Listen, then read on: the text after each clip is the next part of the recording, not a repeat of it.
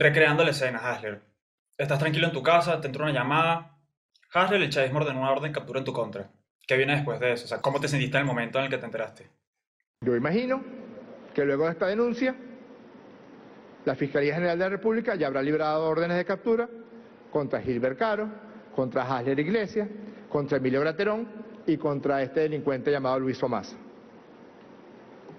Yo no me lo esperaba en absoluto. Estaba que si teniendo un taller por, por Zoom y en efecto eso, bueno, me comienzan a reventar el teléfono cuando atiendo. Eh, yo creo que sabía, no me acuerdo ya, que Jorge Rodríguez estaba hablando, pero la verdad no le estaba parando. Y bueno, cuando veo que todo el mundo me está diciendo que me nombró, que me van a meter preso y tal, fue como, o sea, actuó como en automático, ya no era un escenario que yo nunca me hubiese imaginado. Eh, y mal que bien tenía en la cabeza algunos pasos a seguir. Y nada, o sea, literal fue, me levanté, le dije a mi mamá, mamá, está pasando esto, me voy. Eh, ella ahí prendió el televisor, mientras yo agarré un bolso y metí, no sé, cepillo de dientes, desodorante, una muda de ropa, las cosas del teléfono, cargador, tal, lo que encontré. Y, y nada, cuando ya voy como a salir, justo eh, mi mamá ve cuando en ese momento me vuelven a nombrar. Y ahí, o sea, para mí lo más fuerte fue ver la reacción de mi mamá. Porque una cosa es que yo le diga, mamá, me nombró Jorge Rodríguez, y otra cosa es que ella vea en la televisión a Rodríguez con una hoja, con una foto mía y tal, eh, mi nombre, etcétera el sociópata de Salamanca le dice a Hasler Iglesias, ¿estás? Y ahí Hasler Iglesias le responde, sí, Gavilán. ¿Hablaste con Gilbert? Le dice Leopoldo López Hasler Iglesias. Sí, pero tengo dudas sobre el plan, ya que no tenemos apoyo seguro para los chamos. Cuando se active, esto debe estar claro. Ahí Gavilán le dice, Leopoldo López, va a estar claro. ¿Hablaste con David? La FCU es importante que estén en las calles protestando cuando arranque la fiesta de Caracas. ¿Quién puede estar de acuerdo con estos planes de alias Gavilán, alias el sociópata de Salamanca? ¿Quién? Eh, y nada, o sea, cuadré como lo último por teléfono, quién me podía pasar buscando, dónde nos veíamos, a qué hora y tal. Y eh, apagué el teléfono, le quité el chip y me fui con mi bolsito por la calle. Eh, de paso, pensando, claro, uno no sabe qué tan rápido van a actuar estos tipos. Entonces yo iba bajando las escaleras porque dije, no voy a agarrar el ascensor porque qué tal que, que justo esté el llegando en el ascensor. Y yo dije, me voy por las escaleras y tal porque uno nunca sabe si, bueno, ajá, de repente me vienen a buscar o no me vienen a buscar nunca, o esa incertidumbre. Y ya luego en la calle, creo que, no me acuerdo si me llevé una gorra, creo que sí, pero estaba ahí como, eh, obviamente tratando de pasar desapercibido hasta el punto que, que, me pasaban buscando, pero de hecho esa noche, o sea, lo que, la imagen que se me quedaba en la cabeza fue el, último abrazo que le di a mi mamá ese día, evidentemente llorando eh, de no saber cuándo ni cómo nos íbamos a volver a ver, ni si nos íbamos a volver a ver. Sabes que en el mundo de la política eso podía venir en cualquier momento, pero ¿tenías preparado un plan? O, o sea, que ya estaba paso a seguir, o es que de repente dijiste, bueno, si algún día pasa, quizás toco esta puerta o... No, en algún momento, sobre todo cuando estaba en la Federación de Centros, sí había como un plan de, bueno, mira, eh, se puede ir para este sitio, hay que llamar a tal persona, incluso estaba por escrito. Pero eso habrá sido, o sea, antes de esta situación, habrá sido como tres o cuatro años antes.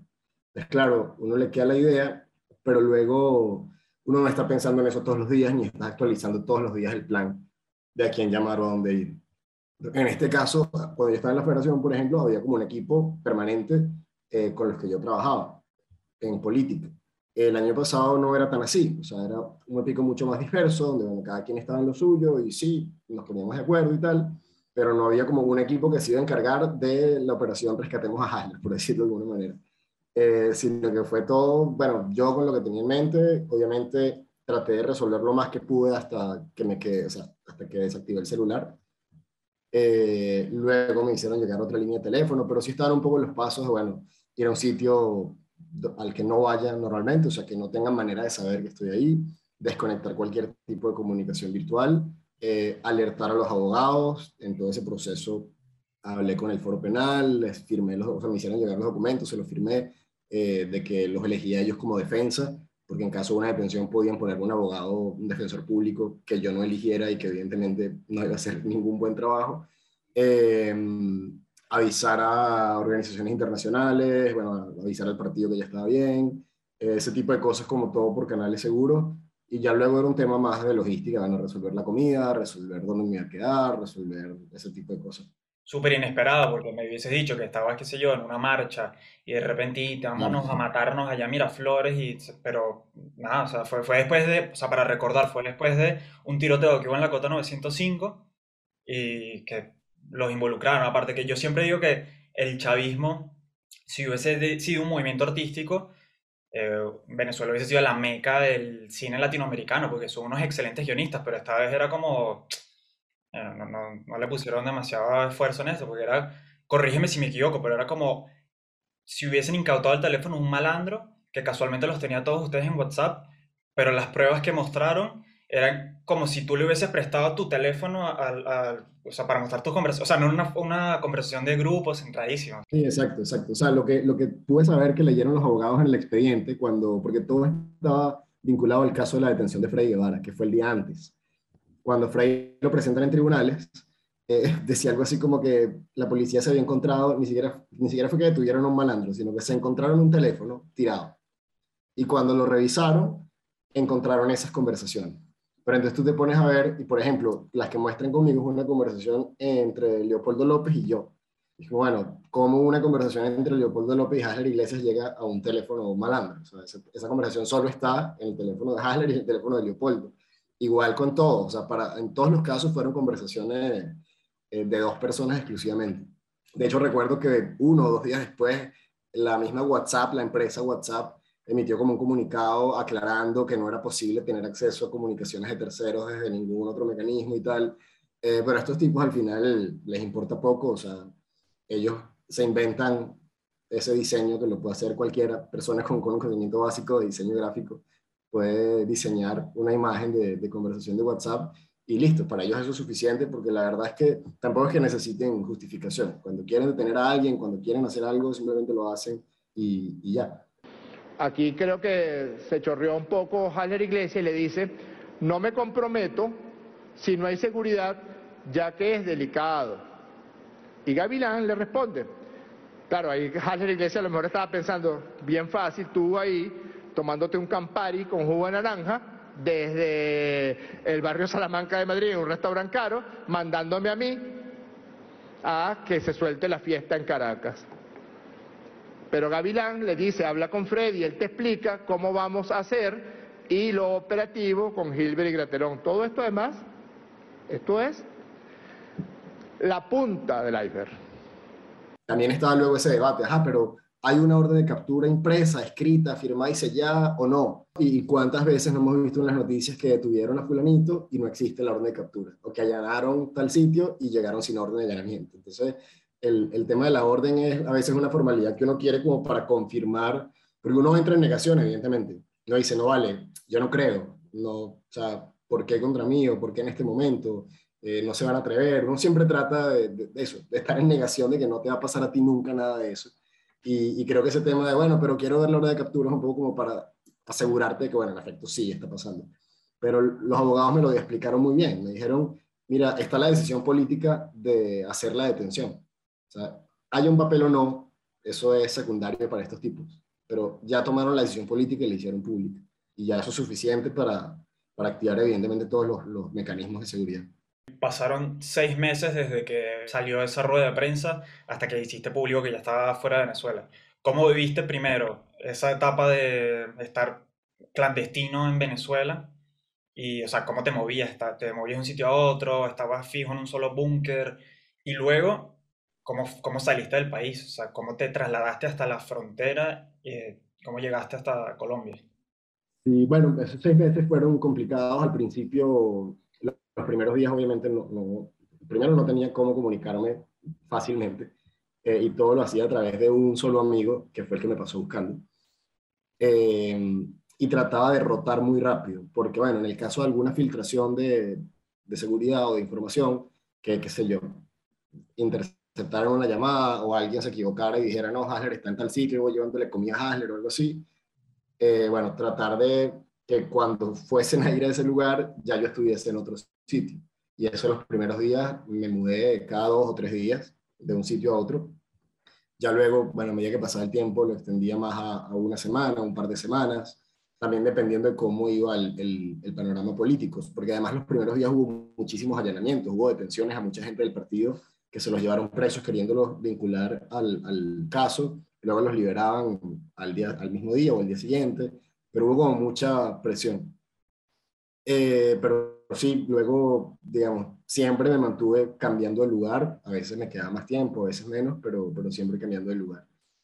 Y bueno, luego el viaje, eh, la ruta de, desde Caracas hasta la frontera, eh, prefiero no decirla porque el, el, día de mañana alguna persona puede también agarrar la misma ruta o la misma metodología y, y si uno la publica, pues ya eso sería información que tendría el, el régimen, ¿no? Pero la verdad es que o lo, lo, más impactante de toda esa historia, porque la verdad es que, bueno, de, de Caracas a, a, a, la frontera uno va eh, súper ansioso, pero es un viaje en carretera, ¿sí? La, realidad más fuera de lo normal es cruzar la frontera. O sea, a mí me, me impactó mucho, por ejemplo, íbamos caminando, eso es un sector en San Antonio, eh, pues de piso de tierra y, y ranchos con latas de zinc y, ni ladrillos, con cartón, etcétera. Y hay gente que vive ahí literalmente al lado del río y en esas condiciones. Eh, íbamos caminando y de repente yo veo a unos uniformados. En ese momento yo decía, bueno, no sé si son militares venezolanos, colombianos, guerrilla, como hay tanta eh, incertidumbre ahí. Y claro, cuando, yo, cuando me fijo bien, les veo la bandera de Venezuela en, en, en el brazo.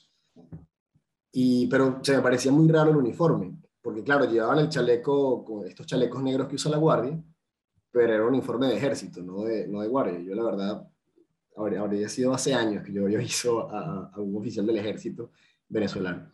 Pero estaban, o sea, yo me quedé como un poco, dije, bueno, para adelante, no creo que se acuerden de mí y tal, no creo que estén aquí tampoco pendientes de esto. Y estaban casi comiéndose unos helados, caminando como si nada. Yo, bueno, listo. Y obviamente pasaba y venía gente cargados, recuerdo haber visto refrescos, eh, en una moto, ponía atrás un cargamento de riqueza que, que contrabandeaban. Al final eso es contrabando que lo pasa la gente por, por las trochas. Y al ejército ni le importaba. Luego llegamos como una esquina y había como un tarantín construido con madera y tablas y tal. Y resulta que era un punto de control de equipaje de la guerrilla colombiana. Es decir, para tú cruzar la trocha, la guerrilla colombiana te revisa el equipaje. Eh, y bueno, revisaron el equipaje y tal. Este, luego las personas que me estaban ayudando a pasar me contaron que ahí era como que, porque parece que cobran, no sé, algunas pasas para dejarte pasar algunas cosas. Entonces me dicen que como que ese negocio lo tienen entre la guerrilla, la PTJ y, y el ejército venezolano. Y bueno, no, evidentemente el ejército venezolano está metido en esto porque están a 5 metros y no les importa. Eh, y bueno, nada, ya después uno cruza el río, de verdad con unas construcciones, o sea, hicieron un dique con piedras en el río. Sobre ese dique están tablas de madera que es por donde uno camina. Y me llamó la atención que hacen, hay como unos muros también hechos de piedras, piedras de río y envueltos como en, en una malla de gallinero, que no tengo ni idea para qué serán, pero la impresión que me dio es que era un poco como estas barreras que hacen cuando hay algún tiroteo o un enfrentamiento armado, para ellos resguardarse detrás de esa, de esa barrera de, piedras de un lado de la frontera al otro. Entonces, nada, o obviamente es una zona no sé si la palabra guerra cabe, pero si no cabe se le parece mucho, eh, y de completa anarquía y de corrupción, porque la verdad lo que se maneja es, es dinero, y tú puedes hacer contrabando de, de repente riqueza, y estoy seguro que también de drogas y de combustible, y mientras le pagas a quien le tienes que pagar, ahí no va a pasar nada. Conociendo los métodos de la represión, no era tan loco pensar que iban a ir a apretar a tu familia, a tus amigos, para que, con el fin de que tú te entregues y ellos a la vez tendrían miedo de que, bueno, que finalmente te encontraran y te hicieran algo. ¿Cómo, cómo vivieron esa etapa de, de, separación forzosa, de que tu mamá se fue con lo mínimo de información y dijo, bueno, que, ¿cómo lo vivieron? Mira, o sea, el momento más crítico fue cuando detuvieron a la mamá de Javier González, que eso habrá sido el día después o dos días después. Porque yo estaba, yo decía, bueno, si llegan a ir a la casa, en ese momento lo que yo pensaba, ¿no? Yo decía, si llegan a ir a la casa, pues irán buscándome a mí y yo no estoy y listo, no pasará mayores como por ejemplo fueron a la casa de Luis Omasa o a la casa de los papás de Luis Omasa. Pero cuando van a la casa de Javier y no lo encuentran, se llevan detenida a su mamá y a su hermano. Y ahí yo entro en crisis un poco cuando me entero de eso. Yo digo, mire, hay que sacar a mi mamá de la casa. Entonces, obviamente, pues fue bueno buscar triangular para comunicarme con ella, eh, buscar un sitio para el que ella se pudiese ir. Al final ella, bueno, se fue para otro lugar distinto al que yo estaba cuadrando y, y, estuvo ahí una semana. Eh, y al final estuve una semana porque, bueno, la verdad no estaba cómoda en ese lugar y quizás de ahí yo saqué un poco lo, temerario. Mi mamá dijo, bueno, ¿sabes qué? Ya no aguanto más estar aquí, me voy para mi casa y que pase lo que tenga que pasar. Eh, gracias a Dios no pasó nada. Pero claro, incluso ella me, me, hizo, tal cual lo que tú acabas de decir, ella me hizo llegar un, creo que fue una nota de voz en aquel momento, me dijo, si no me llegan a agarrar, tú no te entregues. Y es como, o sea, nada más ponerme a pensar en esa situación, o sea, ya para mí era como, o sea, había que evitar a toda costa que mi mamá la pudiesen agarrar. Y, y luego pensar que, o sea, pude, pude haber estado en, la posición de tener que tomar una decisión así, eh, eh, es súper fuerte. Y, y, de verdad no se lo deseo a nadie. La, la angustia, la, la, desesperación, la incertidumbre, eh, la, la, impotencia muchas veces, ¿sabes? No tienes nada que hacer, ni tienes a quién acudir, a qué tribunal vas a ir, a quién le vas a pedir que te defienda. O sea, los venezolanos están en Venezuela desnudos ante lo que el poder le provoque. O sea, no hay manera de, que tú te protejas a menos de que sea eso, o sea, escondiéndote, desapareciéndote, huyendo, eh, pero no, hay mecanismo de defensa efectivo en Venezuela. Y ahora que estás afuera, ¿sientes que el chavismo ganó? No, yo creo que, bueno, eh, sin duda es una, una, batalla larga. Yo, la verdad, nunca me imaginé eh, afuera. mi, yo siempre me repetía que el lugar del mundo donde yo podía ser más útil era en Venezuela, eh, pero evidentemente las circunstancias cambian, ¿no? Y, yo estaba consciente, o sea, como te digo, o sea, en mi cabeza había algún esbozo de un plan de seguridad ante una detención o ante una persecución, tenía más o menos algo en la cabeza de qué hacer. Creo que eso también ayuda mucho a vencer el miedo. O sea, tú me preguntas, mira, ¿y te asustaste? Y la verdad creo que, o sea, sentí muchas cosas, pero miedo como tal creo que no.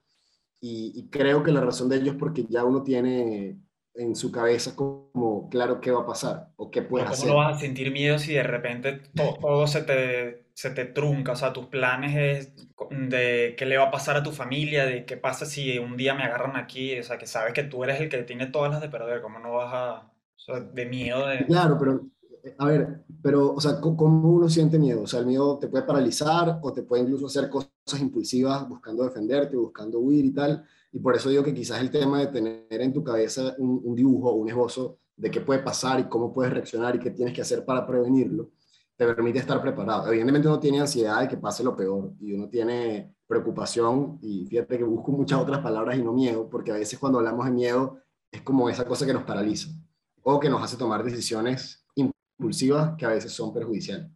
Este, y creo que estar preparado hasta para lo peor te ayuda un poco a, a, saber cómo reaccionar. Al final el miedo es una reacción y en la medida en que uno está bien, o sea, podías tener pánico de que pasara lo peor, pero por lo menos tenías un ABC de, de qué hacer para, evitarlo.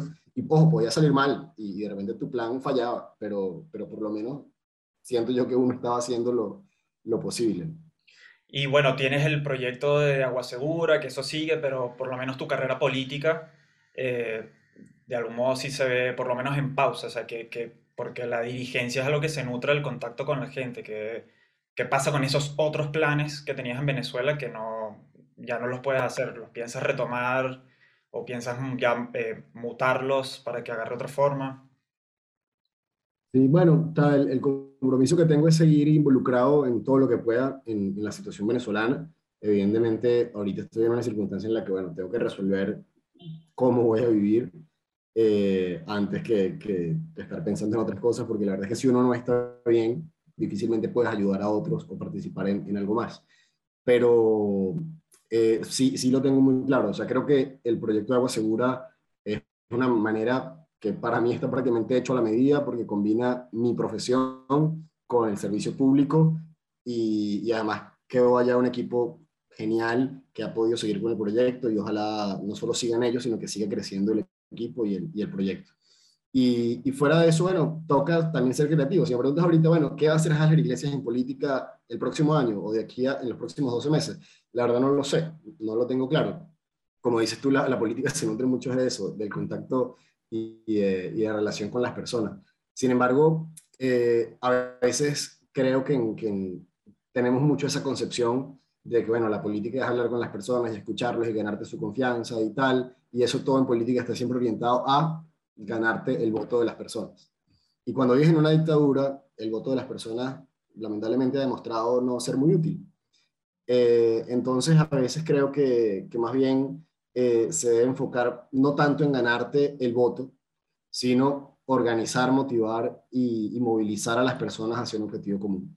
Aunque el día de mañana digan, mira, esta persona, no sé, no sirve para alcalde o no sirve para presidente o no sirve para concejal o lo que sea, pero es tremendo organizador social de base, por ejemplo, para, qué sé yo, resolver algún problema o, o, alguna acción que reduzca el poder de la dictadura. Es un debate larguísimo esto, pero, pero sí creo que el, el, el, foco hoy no tiene que ser quién es más popular, quién tiene más seguidores en redes o quién aparece primero en las encuestas para una elección que sabrá Dios cuándo será, sino cómo entre todos dejamos un poco esa ambición de protagonismo y ajustamos las variables para que esta dictadura termine de salir. Si mañana te dicen, eh, mira Hasler, fue todo un malentendido, ya no te estamos buscando ni nada, eh, puedes venir. Compras de uno pasajes para Venezuela, o sea, entiendo que ahora vas a estudiar un rato allá en Suiza, pero ¿qué, es lo que tiene que pasar para que regreses? ¿Te sentirías ya seguro?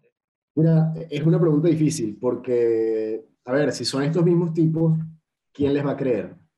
Eh, el mismo Freddy, o sea, Freddy Guevara estuvo, creo que es el ejemplo más cercano, Freddy Guevara estuvo, estuvo asilado en la Embajada de Chile. Eh, luego le dieron una amnistía a una serie de presos políticos para que, y de perseguidos políticos para que participaran en las elecciones de la Asamblea del año 2020, si no me equivoco. Eh, Freddy sale en libertad y un año después lo meten preso. Y solo sale libre porque había en curso un proceso de negociación que le permitió ahí prácticamente ser un, un canje entre él y Carlos Vecchio. Eh, pero ¿dónde está eh, hoy Freddy? No está en el país. Entonces, eh, ¿de qué vale la palabra de un régimen que te diga, sí, ya por hoy no te persigo? Pero lo que no te está diciendo es que el día de mañana, cuando vuelvas a ser incómodo, te vuelvo a perseguir. Y eso no me pesa. Y lo puedo hacer con total tranquilidad. entonces yo creo que de verdad harían falta garantías serias. Porque, a ver, sobre todo cuando uno tiene una vida que no, no es que uno tenga eh, medios de subsistencia de sobra, este, atender también a una familia, en este caso mi mamá, que bueno, nos, nos ayudamos mutuamente, eh, poner en riesgo la estabilidad de eso, decir, bueno, me voy a Venezuela creyendo en la buena fe de esta gente, que para mí sería un error bajo cualquier circunstancia creer en la buena fe de esta gente, eh, y que pasado seis meses o uno o dos años, eh, sí, se, sí ocurra una detención y quede otra vez una situación familiar, sobre todo guindando por, por una, eso, por creer en la palabra unos malandros, porque no hay, no hay otra explicación. Entonces, o sea, para volver a Venezuela, evidentemente con, con el, es lo que más espero desde el momento en que me tuve que esconder y poder volver en libertad, porque no tiene sentido volver a estar escondido. Eh, garantías reales de que no va a haber más persecución.